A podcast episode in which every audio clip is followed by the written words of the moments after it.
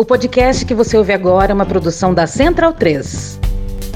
Medo e delírio também é serviço de utilidade pública. E aqui vamos prestar um serviço à valorosa justiça brasileira. Pois, de acordo com matéria da Folha de São Paulo, publicada em setembro do ano prévio, o sítio noticioso Agência Pública foi obrigado a tirar do ar uma matéria intitulada Ex-mulher de Lira o acusa de violência sexual. Ademais, mais recentemente, o desembargador Leonardo Roscoe, do Tribunal de Justiça do Distrito Federal, obrigou que todo o conteúdo da agência pública relacionado à temática da censura inicial fosse tirada do ar. Portanto, fica aí o apelo do medo e delírio em Brasília. Pede-se que não se diga mais que a ex-mulher e mãe dos filhos de Arthur Lira o acusou de agressões físicas e sexuais, sendo irrelevante o fato de que a babá confirmou as agressões físicas. Provavelmente somente um engano. Portanto, repetindo por fins de clareza, vamos respeitar a justiça brasileira e de uma vez por todas parar de falar que a ex-esposa de Arthur Lira declarou que o deputado a agrediu. Sem mais, membros do Conselho Administrativo e Jurídico da Medo e Delírio Limitada.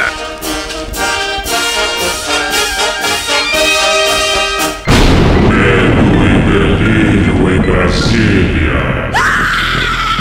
Vocês percebem a loucura? Legal. Olá, bem-vindos ao Medo e Delírio em Brasília com as últimas notícias do que restou do Brasil. Bom dia, boa tarde, boa noite. Bom dia, porra. Por enquanto. Eu sou o Cristiano Botafogo. Cristiano, seu lixo. Cristiano, seu lixo. Seu lixo. Seu lixo. Seu lixo. Seu lixo. Lixo. Lixo. Lixo. Lixo. Ei, Cristiano. Aquele verme maldito. E o Medo e Delírio em Brasília Aquele podcast. Beijo pra eles, né? Medo e delírio, hein? Fora seu medo e delírio em Brasília, pô. Eu não ouço medo e delírio. é escrito por Pedro Daltro. Abraço, Dalton. Pedro Daltro. E um beijo pro Pedro Daltro. Beijo da Pedro Daltro. Pedro Daltro. Pedro Daltro. Pedro Daltro. Pedro Daltro. Um beijo pro Pedro Daltro. Esse é o episódio dias 381 a 383. Ah, é? Foda-se. Bora passar pano? Não. Tá, mas bora tentar passar um pouquinho menos de raiva?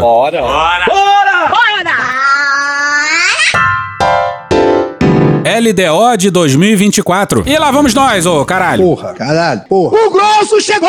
A gente ainda tá devidamente Bastante chateado. com o fim das férias. Chateado. E emocionalmente abalados com a volta ao trabalho. Tristeza. A pessoa que diz que o trabalho enobrece tá. Totalmente drogada. Mas bora lá. Toque, toque, toque.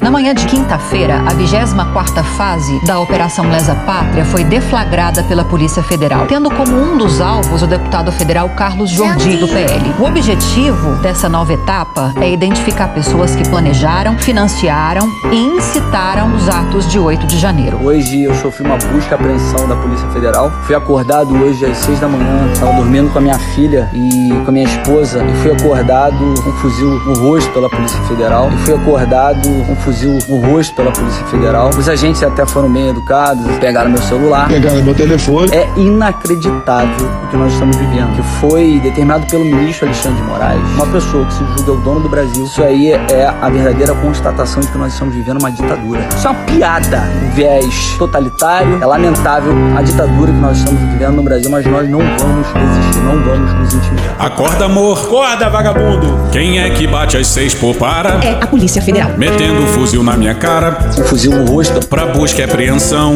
E do Xandão. O cachorro do Supremo. Que feiura. Estamos vivendo numa ditadura. É fácil por onde eu Isso aí demanda ruptura. Peraí, não disse isso não, não disse não, não disse não. Mas é que coisa, né? O cara idolatra o Ustra. Tem camiseta do Ustra Vive e os caralho. Aí reclama de fuzil na cara. Um fuzil no rosto. Não tomou uma coronhada, um tapa na cara. E que bom, porque isso aqui não é uma ditadura. E esse pessoal do. João 832. Mente loucamente. Imbrochável, imbrochável. Esse deputado em questão aí mente até o próprio sobrenome. Por que Jordi só tem um? Ele é deputado federal e, ao que parece, ajudou a articular fechamento de rodovia em mensagem de WhatsApp. Agora ele diz que nunca incitou os bolsonaristas. Logo ele, um dos bolsonaristas mais radicais e vocais. Eu inúmeras vezes já falei, só falta um cabo no soldado, já falei isso várias vezes, porque você, quando fica de saco cheio dos ministros do STF que se julgam deuses, por mim, eles tinham que ser retirados, realmente. Porque envergonham o Brasil e são verdadeiros ditadores de toga. Olha um ex-assessor dele. Domingo, hora do almoço, final de Copa do Mundo e está tendo uma reunião importantíssima no Palácio da Alvorada. Como tem gente que ainda não acredita. Confie no capitão. Para isso aqui. Muita gente faturou com isso. Não digo nem só máscara, né? Vacina, muita coisa, cara. E você vê que vacinas que não têm de fato a eficácia comprovada. Não tem. Cara, eu tomei uma dose e depois falei, não vou tomar mais as outras. E me arrependo de ter tomado essa dose. Experimento social, experimento social, cara. Não sei o que eu tô botando no meu corpo, cara. Fora isso aqui também. O policial, ele mata bandido, independente de cor. Se é bandido, tem que morrer mesmo. Muito legal, muito bacana. E quem autografou os mandados foi ele. Maridão de Dona Vivi. Bora com um dos seus maiores críticos e desde já. Perdão! Povo abençoado do Brasil, eu não posso me calar diante dos absurdos e das aberrações cometidas por esse ditador da toga Alexandre de Moraes. Quem vai parar esse cara? Quem, quem, quem? Raimundo Pois é, Deus sendo onisciente e onipotente, parece que ele não tá do lado do Malafaia, não. Cristofobia. Ele manda a Polícia Federal na casa do líder da oposição, Carlos Jordi, Legal. para fazer buscas e apreensões. Muito legal. Essa conversa fiada, desmoralizada, já foi desmoralizado. Tentativa de golpe dia 8 de janeiro. Exatamente Que isso. tentativa de golpe? Alguém tentou derrubar Lula? Agora eu tenho certeza que o ladrão não sobe a rampa. Nós vamos colapsar o sistema! Queremos novas eleições! Botar o nove dedo pra fora! Nós estamos tomando o poder de assalto, o poder que nos pertence! Meus irmãos patriotas, chegou o grande dia. A Venezuela é bem ali do lado, não temos pra onde ir. Não deixe que tome a nossa liberdade esses comunistas. Ou vocês vão pra guerra e lutam pela liberdade pelas suas famílias, ou vocês vão ser escravizados pelo comunismo. Essa casa não é de bandido, essa casa é nossa, é do povo de bem! Jair, Messias, Bolsonaro, você vai estar voltando pra esta nação e continuar o seu governo. Eu vou morrer, nós vamos morrer! Mas não vou me entregar filha da puta do comunismo! E acabou! Diz aí, Malafaia de 2022. Senhor presidente Jair Messias Bolsonaro, o senhor é o presidente legal em exercício. O senhor tem poder de convocar as Forças Armadas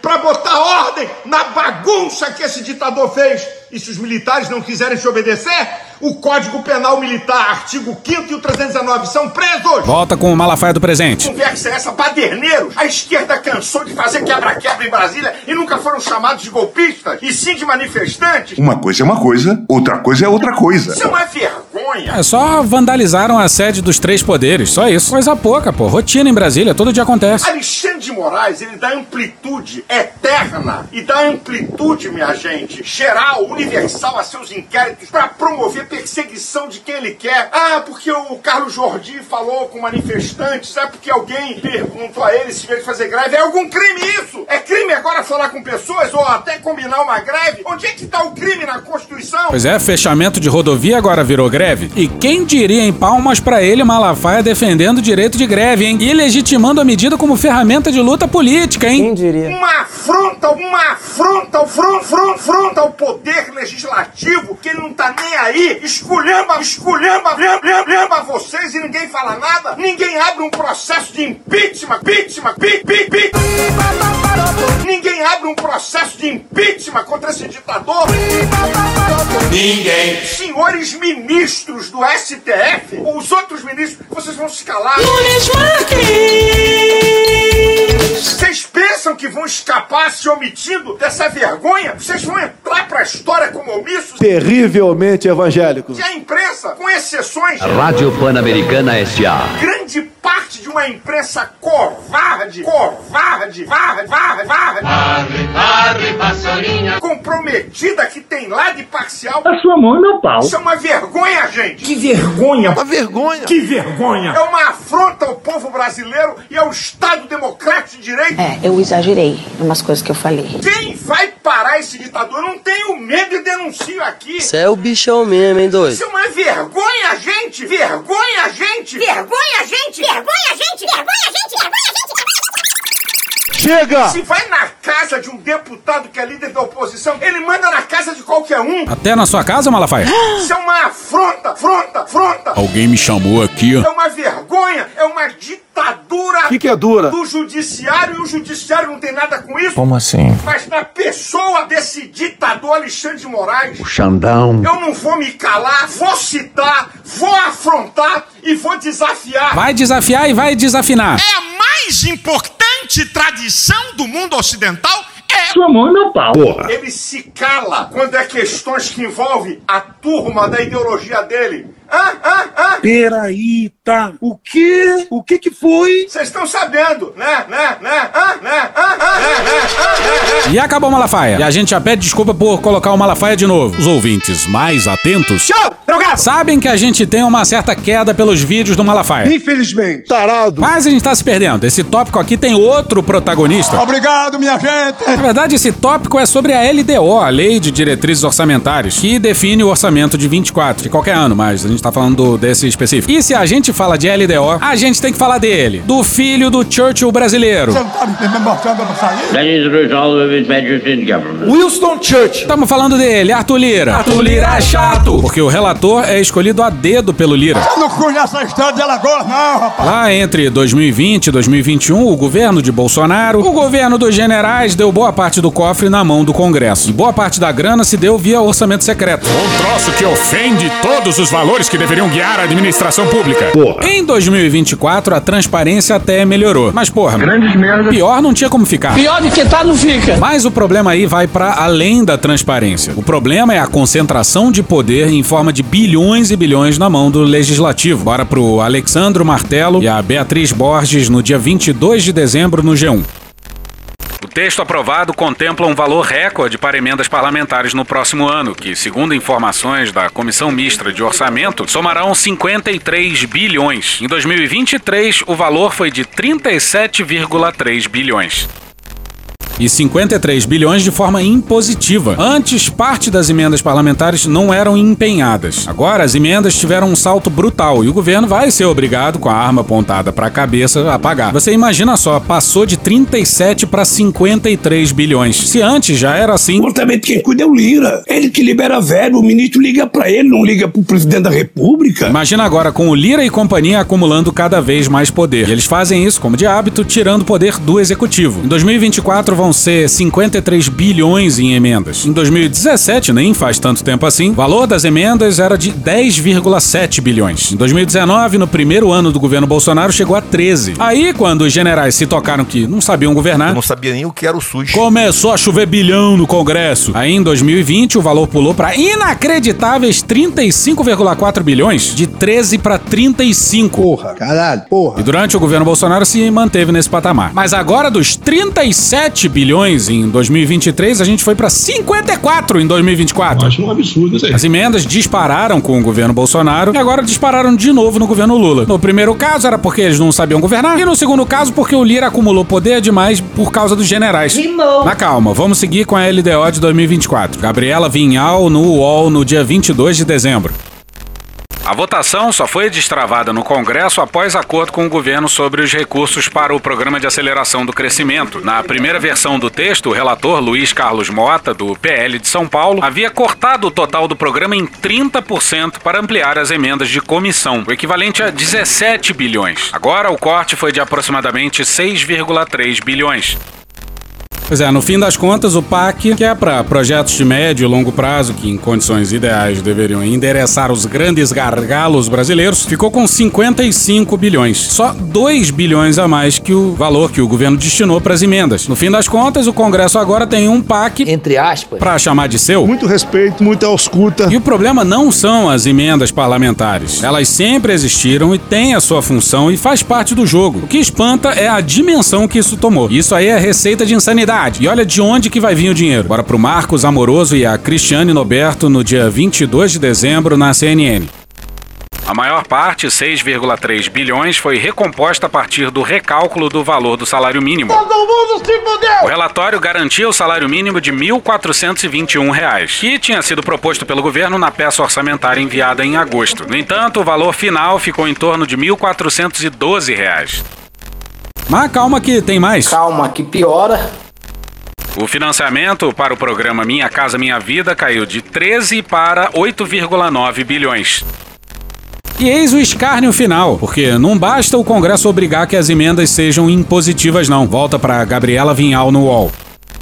As emendas são recursos que os deputados e senadores enviam para suas bases eleitorais para custear obras ou outros serviços públicos. O pagamento deve ser feito até 30 de junho para transferências fundo a fundo da União para os fundos municipais nas áreas de saúde e assistência social. É o sonho dos parlamentares e calhou de cair em ano de eleições municipais. Esse dinheiro pingando até junho ia ser maravilhoso para eles. O Lula vetou essa parte, mas resta saber se o Congresso vai derrubar de novo os vetos do presidente. E por falar em saúde, a turma do Lira realizou um sonho antigo. Na saúde, você cadastra de manhã, você empenha de tarde, você paga no outro dia fundo a fundo. Então, é como se 50% dos recursos que são destinados via saúde, que tem interferência nossa, fosse pagamento à vista. A saúde, eu diria assim, por conta dessa capacidade de transferência fundo a fundo de recursos, ela, é, ela meio tá ligada com o humor da Câmara e do Senado. E você achou que a gente não ia falar deles? A defesa vai ter 126 bilhões de reais. Em 2023, esse valor tinha sido de 124. Descolaram 2 bilhãozinho a mais. Bora pra Cristiane Noberto no dia 15 de maio de 2022. Onde, Bozão? Correr brasileiro agora aqui. Obrigado. Nos últimos 10 anos, a participação do Ministério da Defesa no orçamento da União praticamente dobrou, saindo de 72,4 bilhões em 2012 para 116 bilhões em 2022. No mundo, o Brasil ocupa o décimo lugar no ranking do Global Firepower, que analisa 142 países, Significa? Não. os efetivos militares ativos disponíveis por país sob o indicador Power Index. Pois é, o orçamento dos dobrou! Susto, caralho! Dobrou entre 2012 e 2022. Uma década de uma crise fodida e os caras dobraram de orçamento. E veja que coincidência, a subida começou mesmo pra valer quando o Temer assumiu. O mesmo Temer que se encontrou secretamente com Vilas Boas e o Etcheguen enquanto ainda era vice. Mas, se você pegar esse mesmo período, você vai descobrir que em 2012 a defesa investia 15% em equipamento. Dez anos depois, em 2022, esse percentual chegou a 5,5% só. Uma festa danada. Se tem uma coisa que justifica gasto em defesa, é que isso pode ajudar a indústria nacional. Mas não, aqui não. Brasil bagunça. Juliano Cortinhas, professor do Instituto de Relações Internacionais da UNB e especialista em defesa, destaca que o prejuízo à indústria é, abre aspas, o retrato do que a gente tem na nossa defesa brasileira hoje. Uma indústria que investe em alta tecnologia é abandonada pelo Estado brasileiro, que não tem capacidade de compra, que não tem capacidade de manutenção das suas indústrias. Fecha aspas, lamentou. Aí o Zé Múcio me vai e ainda apoia 2% do PIB pra defesa. Na Constituição. Alô, Luiz Inácio! Alô. É dívida de jogo essa porra? Isso deve ser dívida de jogo. E não basta o Congresso fazendo de tudo pra tirar poder do governo. O governo parece que não tá ajudando também, quando ele define déficit zero pra 2024. Vinícius Kontinski no Brasil de Fato no dia 22 de dezembro. Aspas, o limite de crescimento das despesas previsto no novo arcabouço é de 1,7%. Agora, o compromisso de déficit zero é muito pior. Não dá nem para recompor a inflação nas despesas. Fecha aspas, disse o economista Davi Decache, assessor econômico do PSOL na Câmara dos Deputados. Pois é, muito pior o déficit zero. Mas antes vamos voltar pro maldito arcabouço. Muito festejado pelo mercado, pelo Lira, pelo Pacheco, pelo Campos Neto. E talvez exatamente por isso criticado pelas bandas de carro. Você tem quantos anos, menino? Eis um bom resumo do arcabouço do Haddad. E vamos com o texto do André Singer e do Fernando Ruditsky no site A Terra é Redonda. Pois é, teve um episódio aí que a gente falou duas vezes A Terra é Plana. Puta que pariu, Marquinho! Mas, obviamente, o nome do site é A Terra é Redonda. Posso mandar você tomar no cu. E o pior é que o Pedro escreveu errado. Aí eu liguei pra ele, a gente concluiu que, porra, a Terra é redonda, claro. Checamos o nome do site. Aí deu tilt na cabeça, na boca, sei lá. Na hora de gravar saiu plana, não uma, mas duas vezes. Nunca vi. Tu é burro, cara. Agora sim, vamos pro resumo do arcabouço no site A Terra é Plana. Não, sacanagem. Terra é Redonda, do dia 19 de dezembro. Revelou-se então um plano que, na prática, colocava o reformismo fraco em marcha lenta. Ao contrário do teto de gastos outorgado durante a era Michel Temer, o qual congelava as despesas em termos reais, a nova regra permite crescimento do dispêndio, desde que as receitas tributárias cresçam. Ocorre que tal aumento foi limitado a 70% dos ganhos na receita, respeitado um máximo de 2,5% de expansão anual dos gastos públicos, assim forçando as despesas a crescerem mais lentamente do que a arrecadação. A norma proposta seguiu embutindo uma redução gradual do tamanho do Estado, a exemplo da famigerada lei anterior. Por que choras de alegria, Paulo Guedes? A economia tá bombando. A vida do Paulo Guedes. Paulo Guedes, mentiroso! O sujeito tá vendo o seu sucessor, um petista, O PT! sendo elogiadíssimo pelo mercado. Olha a merda aí. E essa parte do artigo entrou num dos últimos episódios do ano. Como bem notou o economista Pedro Paulo Bastos, a proposta sequer é compatível ao longo do tempo com valorização efetiva do salário mínimo que acompanha o PIB e com a manutenção dos pisos constitucionais da educação e da saúde. Se as contradições típicas do lulismo implicavam problemas no longo prazo, agora o próprio curto prazo ficou ameaçado. Pesquisa aí você pela evolução da queda do investimento público no Brasil. Ao que parece, pelo que tudo indica, o caminho escolhido segue na direção errada. Agora soma o déficit zero ao arcabouço. O executivo comprometeu-se com um arrojado ajuste, colocado em dúvida pelo próprio presidente no final de outubro, estabelecendo meta de déficit primário zero em 2024 e superávites de, respectivamente, meio e 1% do PIB no biênio seguinte. Tudo que a gente puder fazer para cumprir a meta fiscal, a gente vai cumprir. O que eu posso te dizer é que ela não precisa ser zero. O país não precisa disso. Eu não vou estabelecer uma meta fiscal que me obrigue a começar o ano fazendo corte de bilhões nas obras que são prioritárias para esse país. Considerando que o déficit de 2023 deve superar 1% do PIB, zerá-lo representaria um corte expressivo, superior ao realizado na encarnação lulista inicial, em 2003, cujo impacto foi um dos elementos que acabou por levar à criação do PSOL.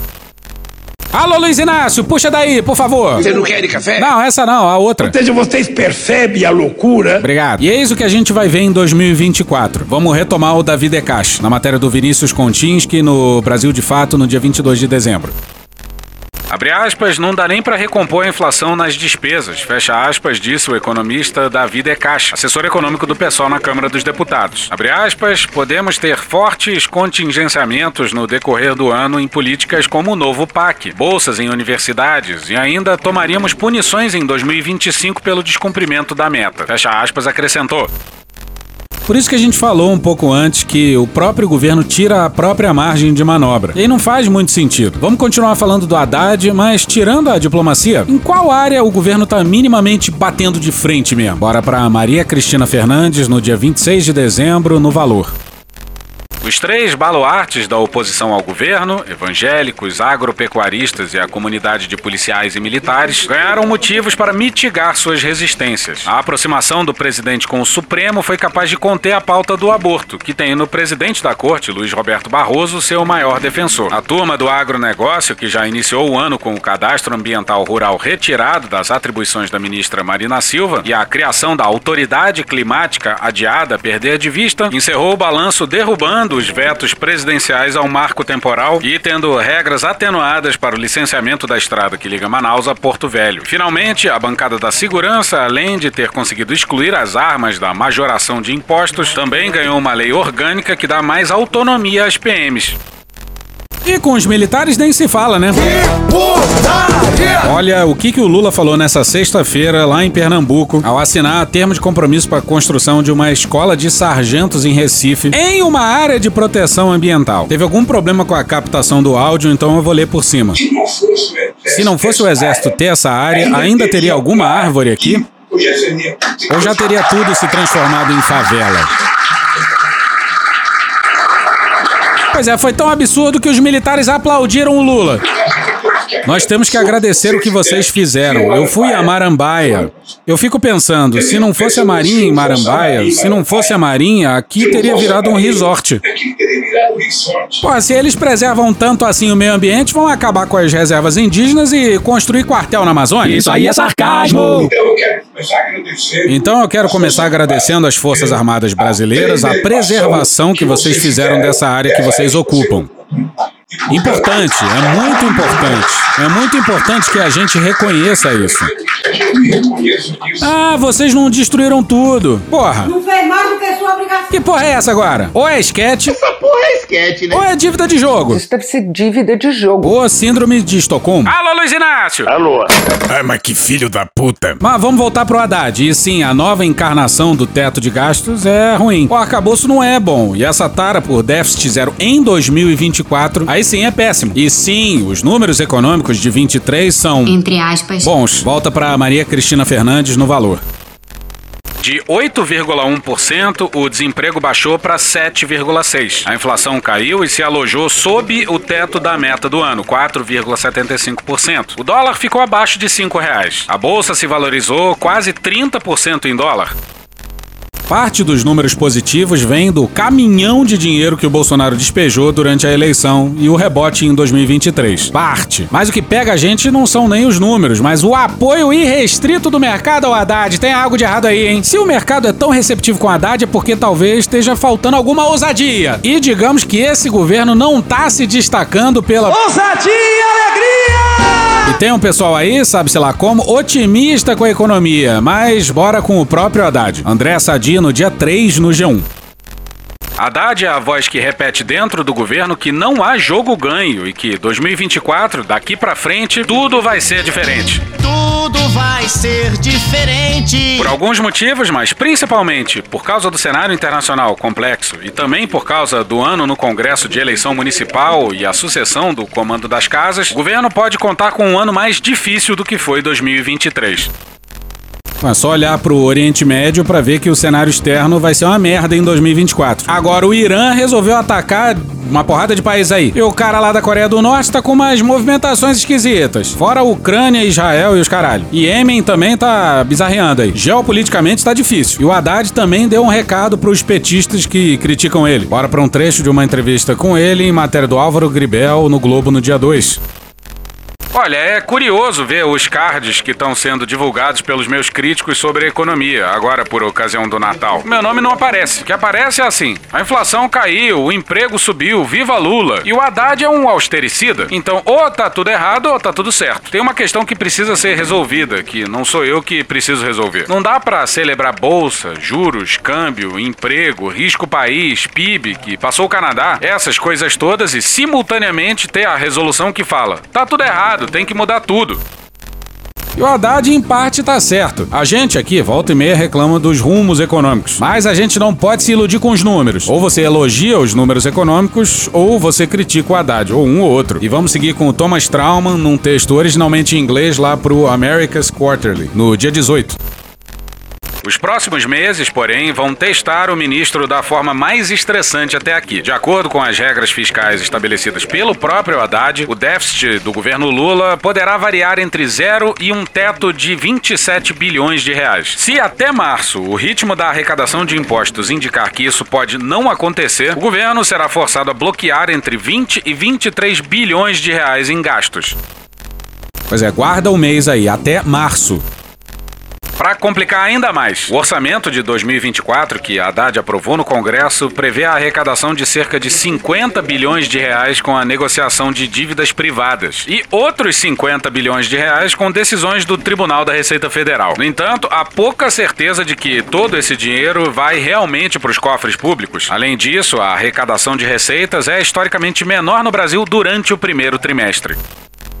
Pois é, entendeu? Tem um prazo em março, mas a arrecadação fiscal até março é historicamente mais baixa. E aí, o que, que o Lula vai fazer com a promessa do déficit zero? Empurre dentro do seu cu. Assim, em Brasília, há um enorme grau de incerteza sobre se Lula vai alterar a meta do déficit fiscal para o intervalo entre 75 e 100 bilhões de reais. Um intervalo mais em linha com estimativas do setor privado. Ou seja, o Lula vai cortar loucamente ou vai ter que recuar e dar tchau pro déficit zero. Isso vai impactar o orçamento de 2025, como explicado em algum momento desse tópico aqui. Não lembro mais. Tanto o poderoso chefe de gabinete de Lula, Rui Costa, quanto a onipresente Gleisi Hoffmann defendem um espaço fiscal maior, com o argumento de que o governo precisa de uma vitória eleitoral nas eleições municipais de 2024 para evitar perder terreno para a oposição pró-Bolsonaro. O próprio Lula compartilhou pensamento semelhante em outubro em café da manhã com jornalistas. Dificilmente chegaremos à meta zero. Até porque eu não quero fazer corte de investimento em obras. Ah, e, e, e, se o Brasil tiver um déficit de 0,5%, o que, que é? 0,25, o que, que é? Nada, absolutamente nada. Eu não vou estabelecer uma meta fiscal que me obrigue a começar o ano fazendo corte de bilhões nas obras que são prioritárias para esse país. Então eu acho que muitas vezes o mercado é ganancioso demais e fica cobrando uma meta que ele sabe que não vai ser cumprida. Mas e aí, quem é que vai vencer? O Lula com o microfone na mão ou o Haddad? Puxa daí, Cecília. A gente tá fudido. Ô Silvio, você faria um anúncio aí da promoção da loja do Medelírio? Vai, claro, pode deixar, vai ser sensacional. Não vou passar o pano, é a pior promoção do ano. Não vou passar o pano, é a pior promoção do ano. Camiseta, caneca e pôster. É só até quarta-feira. Vai logo, vai perder. Ai, você eu não engano. É a pior promoção do. Porra, Silvio. É, é só 10% de desconto na, no, no loja.medelirioembrasilha.com.br. A gente não sabe quando vai ter outra promoção, mas deve ter melhor, hein? Mas por enquanto é essa. Caralho, filho da puta. Depois que eu meti essa, acho que não vai vender. E lá no fim do mês, nós vamos se fuder. Ai, não vou pagar o plano. Vou ter que empenhar o meu ânus. Caralho, propaganda merda, Silvio. Mas é isso, gente. Até quarta, 10% de desconto no loja.medelinobrasilia.com.br. Caralho, que merda. Malditos milicos. Olha só, você. Não vem com esse teu papinho. De que, ah, o Medelírio só fala de militar. É verdade, a gente fala bastante de militar. Mas a gente fala pouco. Tinha que falar até mais. Tá faltando fúria, além, claro, de. Ousadia e alegria! E outra coisa que a gente nunca vai parar de falar é o que o governo do Bolsonaro, o que o governo dos generais fez durante a pandemia. Mataram por ação ou omissão uma caralhada de brasileiros e brasileiros que não precisavam ter morrido. E até agora ninguém pagou por isso. Mas bora pra matéria do Vocativo, no dia 26 de dezembro, intitulada Sai primeira condenação pelo colapso do oxigênio em Manaus.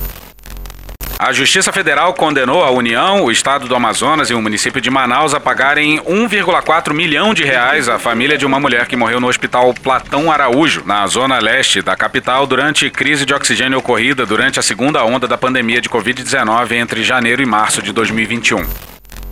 Essa é a primeira condenação decorrente do colapso de oxigênio em Manaus. Eu vi que o povo em Manaus ignorou o decreto do governador do Amazonas. E aqui é importante lembrar que o Pazuello era considerado um ás da logística. Ele foi pra saúde por conta disso. E aí, no fim das contas, muita gente morreu afogada no seco. Simplesmente acabou o oxigênio de toda uma unidade de saúde.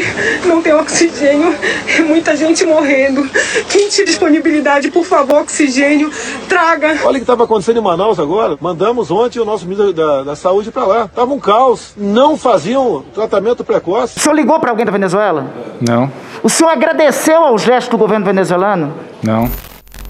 O maior número de mortes foi registrado no SPA e Policlínica Dr. José Lins, com sete óbitos. Outras sete pessoas morreram no SPA e Policlínica Dr. Danilo Correia. Três mortes aconteceram no SPA Alvorada. O Hospital Universitário Getúlio Vargas registrou quatro mortes de pacientes internados. E na Fundação de Medicina Tropical foram três mortes.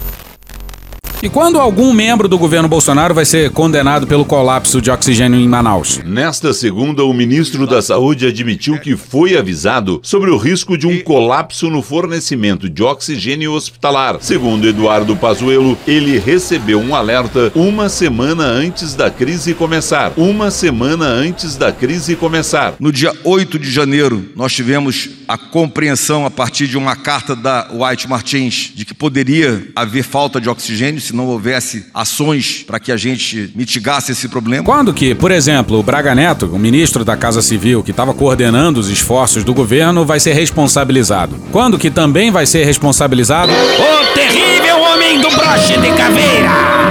E a capitã O Cloroquina? estado do Amazonas é o primeiro estado do Brasil que recebe o aplicativo Tratkov. Estamos juntos buscando, num prazo muito breve, muito curto, desenvolver todas as ações que forem necessárias para que não falte medicamentos para o tratamento precoce. E aí a gente insiste aqui no apelo aos profissionais médicos, aos enfermeiros, aos profissionais da atenção primária, que deem aos seus pacientes o direito para que eles, ao serem diagnosticados com Covid, o médico pode prescrever o tratamento precoce que pode salvar vidas. Peço de novo a todos os profissionais que trabalham nas unidades básicas de saúde, aos médicos das unidades de pronto atendimento, que prescrevam, após diagnosticarem clinicamente os seus pacientes, o tratamento precoce, ele pode salvar vidas. Essas orientações já foram dadas pelo Ministério da Saúde desde maio. Pois é, essa condenação que aconteceu aí pune entes, não pessoas. Pune governo federal, governo estadual e o governo municipal. Ok, mas ninguém? Ninguém. E não tem a menor dúvida, se tentarem prender Pazuello, Braga Neto e qualquer militar, eles ameaçam mais golpe. E vai ter trouxa civil caindo no blefe. Vai aqui os nossos parabéns pro pessoal do Vocativo. Eles têm uma página para falar dessa tragédia um ano depois. O texto que vai seguir também veio de lá, do dia 14 de janeiro, não assinado e intitulado Um ano depois, tragédia de Manaus tem vítimas sem rosto e culpados ainda impunes. Embora tenha alardeado que 2021 foi, abre aspas, o ano legislativo com o maior volume de matérias legislativas deliberadas e aprovadas ao longo da sua história, fecha aspas, a Câmara Municipal de Manaus destinou um total de zero projetos que fazem menção à tragédia. Famosa por passar mais tempo distribuindo medalhas e aumentando gastos do que criando leis de utilidade pública, os vereadores não mencionam a tragédia nem sequer em suas redes sociais. O mesmo acontece com Prefeitura, Governo do Estado e Legislativo Estadual. Era pro governo federal fazer uma cerimônia lembrando dos mortos e tal. Todo ano. Porra. Sim, tá todo mundo cansado, ninguém quer mais ouvir falar de pandemia. Mas o futuro do Brasil não merece mais uma anistia. E vamos seguir com o honestíssimo Exército Brasileiro na matéria do Tássio Lohan e do André Chalders no Estadão no dia 15. Ex-integrantes da cúpula do governo de Jair Bolsonaro do PL ganharam da Comissão de Ética Pública da Presidência da República direito de receber salário extra do governo por seis meses. Olha que legal! Um dirigente civil e dois ex-comandantes das Forças Armadas tiveram o benefício da quarentena reconhecido pela Comissão de Ética Pública depois de apresentarem propostas de trabalho na iniciativa privada. Porém. Quando procuradas pela reportagem do Estadão, as entidades não confirmaram as ofertas de emprego aos militares e ao ex-diretor. Mas é que coisa, né? Se gritar, pega centrão. E repara só nos personagens. O general Freire Gomes consultou a Comissão de Ética Pública em 20 de março do ano passado, três meses após deixar o comando do Exército. Pois é, o último comandante do Exército do governo Bolsonaro informou pretender atuar como consultor de empresas que vendem produtos estratégicos para as Forças Armadas e participar do Conselho de Administração da Associação Brasileira de Blindagem, de quem diz ter recebido uma proposta formal. Imagina só, o sujeito que comandava o exército recebe uma gorda aposentadoria, mas quer ganhar mais dinheiro vendendo produtos a seus antigos subordinados. Pode isso, Arnaldo? Não. A Comissão de Ética Pública, o general disse que teve acesso a informações privilegiadas na área de defesa durante o período em que ficou no comando do Exército, bem como acesso a planos relacionados ao desenvolvimento do país, indicando, portanto, que existiria um potencial conflito de interesse caso partisse para a iniciativa privada. That was a threat. Dava para ele viver tranquilamente só com a gorda aposentadoria, mas não. Dinheiro! A quarentena dura seis meses. Alguém acha que depois do sétimo mês o general vai esquecer das informações privilegiadas que ele tem? É um montão de, de amontoado, de, de, de muita coisa escrita. Após a decisão determinando a quarentena, em maio, Freire Gomes recebeu um pagamento de R$ 58.690,42 brutos, como se viu em junho passado. Eu sou rica! O benefício se juntou ao salário de R$ 37.792,02 que ele recebe como general da reserva. Procurada, a Associação Brasileira de Blindagem negou taxativamente a oferta. É mentira. Abre aspas, Marco Antônio Freire Gomes não faz parte do quadro da associação, bem como não houve qualquer tipo de convite ou sondagem para isso. E tem um almirante, adivinha qual? Suspeito de ter apoiado uma tentativa de golpe de Estado, o almirante da esquadra Almir Garnier Santos disse, por sua vez, ter recebido uma proposta formal para trabalhar como consultor no Sindicato Nacional das Indústrias de Materiais de Defesa e Segurança. A gente só discorda do suspeito. Suspeito é a gente de não gostar dos militares, só suspeito. Porra, seu medo e delírio em Brasília, porra. Segundo o ex-comandante da Marinha, o sindicato lhe enviou uma carta consultando-o sobre sua disponibilidade para atuar em atividades remuneradas e não remuneradas. No suposto convite apresentado à comissão, o Sindi chega a elogiar o notório conhecimento de Garnier sobre assuntos afetos à defesa. Questionado pelo Estadão, o sindicato informou que. Abre aspas, não houve contratação para o quadro de pessoal nem para prestação de serviço, especificamente pelo SIMD desde 2022 até o momento. A propósito, não há planos de contratação no futuro próximo, fecha aspas. De março a junho de 2023, Garnier recebeu R$ 107.084,88 brutos como civil relativos ao período de quarentena. Eu sou rica! Procurada, a Marinha confirmou o pagamento do benefício. Ele já ganha R$ 35.967,57 mensais como militar da reserva. É uma fortuna de dinheiro.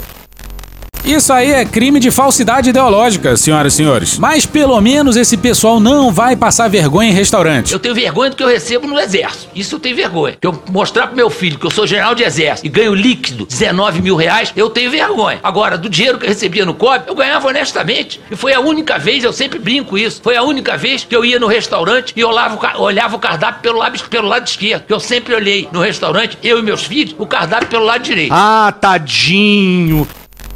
Falando em tese e sem conhecer os nomes envolvidos, o advogado criminalista e doutor em direito Vitor Quintieri explica que o caso pode ser enquadrado tanto como falsidade ideológica, com pena de 1 a 3 anos, quanto como falsificação de documento particular, com pena de 1 a 5 anos. Em ambos os casos, é preciso que haja dolo, isso é, a intenção de cometer a fraude. E adivinha só? Procurados, os ex-comandantes não se manifestaram. a entrevista? Acabou a entrevista. E calma que tem mais personagens icônicos do Medo e Delírio no meio. Ex-ministro-chefe da Secretaria-Geral da Presidência da República, o general Luiz Eduardo Ramos, Agora tem articulação política. Articulação, articulação. Agora eu trabalhei. também relatou ter recebido uma proposta do SIMD para ganhar a quarentena remunerada de seis meses. A carta convite que Ramos teria recebido do SIMD tem o mesmo teor da carta de Garnier Santos. Garnier. No caso do ex-secretário-geral da presidência, o sindicato não respondeu ao Estadão sobre ter ou não feito o convite. Por que será? Após o período de quarentena, no entanto, o militar não foi trabalhar na entidade. Olha só. Procurado, ele não se manifestou. Não fica claro se ele recebeu ou não o salário extra. E calma, que tem mais putaria. Putaria tá aqui, ó. Ao mesmo tempo em que concedeu quarentena remunerada a servidores que apresentaram propostas de trabalho fictícias, a Comissão de Ética Pública liberou ministros do governo de Jair Bolsonaro para exercerem de imediato atividades em empresas da iniciativa privada que mantêm relação com seus antigos cargos, conforme revelou o Estadão. O colegiado, na época totalmente controlado por indicados do ex-presidente, dispensou da quarentena o ex-ministro das Comunicações Fábio Faria e o ex-advogado-geral da União, Bruno Bianco, para o BTG Pactual e Marcelo Sampaio para a Vale, a gigante da mineração e logística. Agora você imagina só, um dia você tá no governo e no outro você tá na Vale, cuidando da diretoria de assuntos regulatórios. Estrategicamente discreto. É o conceito clássico de Portas giratórias. Nesses casos, o não cumprimento da quarentena é favorável para as autoridades, pois foram contratadas por grandes empresas que geralmente oferecem salários maiores que o do serviço público. E acabou. E já vamos logo avisando que a gente devia ter falado sobre a situação dos Yanomamis, mas acabou ficando pro próximo episódio. Tchau pra vocês. E hoje a gente fica por aqui. Esse podcast usou áudios de BM, CBDF, Choque de Cultura, Gil Brother, Hermes e Renato, Casimiro, Galãs Feios, Ariel Palácios, Francisco Elombre, Desce a Letra, Canal Meio, Flávia Tavares, Rafa Mon, Thaís Bilenque, Natuzaneri, Angu de Grilo, Samia Bonfim, Maria Rita, Xadrez Verbal, Mônica Debole, Breno Pires, Não Inviabilize, Alfredo Rolo, ICL Notícias, Globo News, Porta dos Fundos, História Pública, Estúdio CBN, Petit Jornal, Meteoro Brasil, Podcast Pauta Pública, Franciel Cruz, Professor Pasquale, Carla Bora, TV Justiça, Metrópolis, TV Câmara, TV Senado, Rede Globo, Canal GNT, Banda DJ, Chico Buarque, Jovem Pan News, Jordi, O Antagonista, Poder 360, Morning Show, Guga Noblar, Cara Tapa, Escolinha do Professor Raimundo, Igor Guimarães, Portal Uai, Estadão, Vitor Camejo, Scatman John, Molejo, Michael Jackson, Planalto, BBB, Ed Mota, Beatles, TV Brasil, UOL, John Williams, Tiririca, Jornal Nacional, Esse Menino, Câmara dos Deputados, Gustavo Mendes, Rony Von, Isabela Boscov, Samira Close, O Povo Online, Cara do Engarrafamento da Brasil, Léo Santana, João Pimenta, Tiaguinho, Roberto Carlos, Manuela da PC Associação, Silvio Santos, Jorge Vulgo Dudu, CNN Brasil, Band Jornalismo, Cine Trash, Planet Ramp, Game of Thrones, Cartoon Network, CBN, Programa do Ratinho, Juliane Furno, Bahia Cast, TV 247, Desmascarando, Now This, TV Quase, TV Câmara Distrital, Guilherme Boulos, Pod Trash, Diogo Defante, Podcast, Flip, Casé TV, Drauzio Varela, Inteligência Limitada,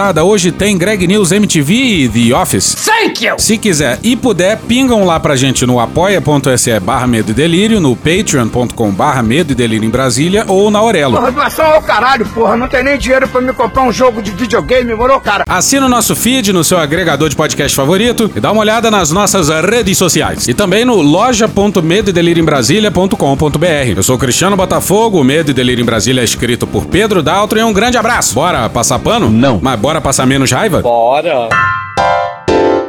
Me permite uma parte? Não lhe dou a parte. E eu não dou a parte pra esse sujeito aí, não. Perdão! Toda oferta, desde que entrou o plano real, é um real. Meu nome é um real. Eu sou um real. Vem cá, não dá pra melhorar essa oferta não, irmãozinho? Não dá pra melhorar essa oferta? Não dá pra dar uma coisa melhor? É aquela história que eu já contei aqui da reunião das três notas. A nota de um, a nota de 50 e a nota de 100 se reuniram pra bater um papo. Aí onde é que você anda, a nota de 100? Eu ando nas lojas de joias, lojas sofisticadas. Oh, que luxo! E você, nota de 50, onde é que você anda? Pizzarias. Eu ando aí também nos shoppings da classe média. E você, nota de 1, onde é que anda? Sou crente, tô todo dia na igreja. Não dá pra converter as outras, não, irmão? Acabou? Não. É ciência que a gente está discutindo. É o que deveria se basear o Conselho Federal de Medicina. E é importante a gente colocar. Isso daí foi muito influenciado politicamente. É preciso ver o que aconteceu de fato no Brasil, que é gravíssimo. O Bolsonaro, ex-presidente do país, durante a pandemia, teve uma posição negacionista e criticando a vacina e fazendo campanha contra a vacina. Isso foi gravíssimo para o país. E uma parte do setor médico se contaminou com isso. Agora, é inacreditável que isso ainda esteja repercutindo até os dias atuais. Meus filhos têm todas as vacinas, todas as vacinas. Eu faço questão de levar. Chegou o prazo, eu fico controlando. E é de graça, tenho... né, camarote? No posto Nossa. de saúde. É, e, e, Marcelo, a gente viu, inclusive, a volta de doenças que tinham desaparecido, tinham sido erradicadas no Brasil. O, eu, eu diria, é, talvez, do ponto de vista é, é, das pessoas, da saúde pública, o, o malefício que foi feito é, de tentar fragilizar a nossa cultura vacinal, isso não tem. Foi uma coisa assim, horrorosa, sem precedentes. A gente tinha tradição desde a ditadura militar aqui no Brasil, todo mundo vacinava quando chegou, a gente foi, foi educado com isso, ninguém colocava em, em dúvida, em risco, que tinha é, é, qualquer tipo de questionamento se tinha que vacinar, não, tinha que vacinar.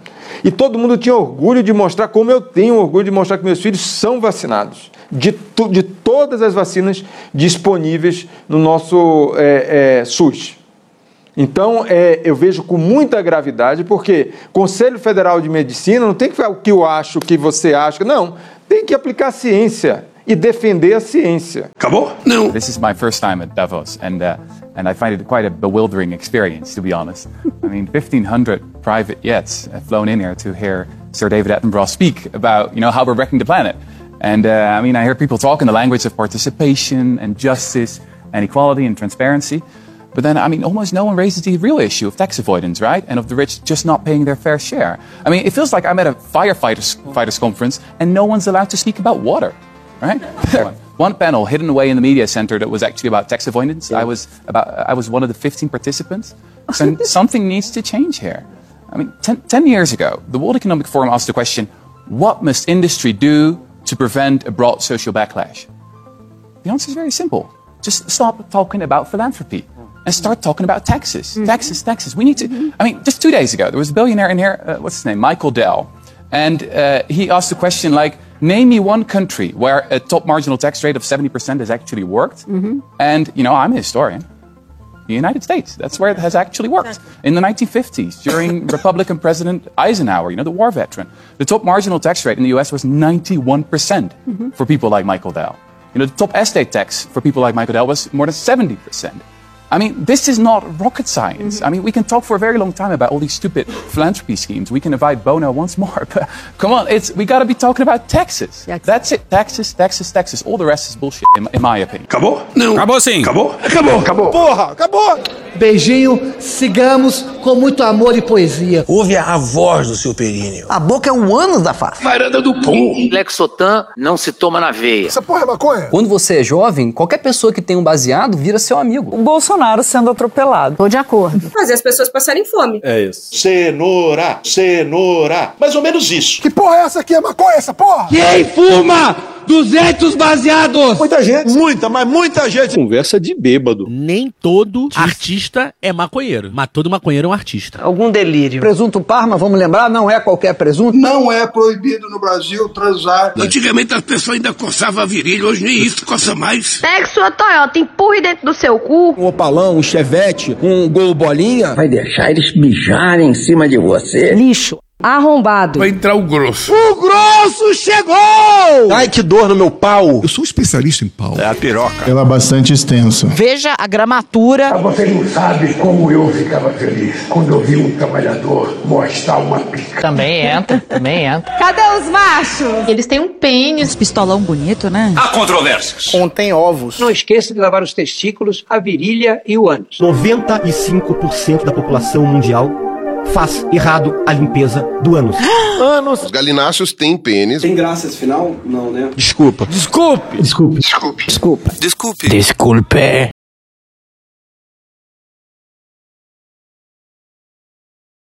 Acorda, vagabundo! Acorda! Acorda!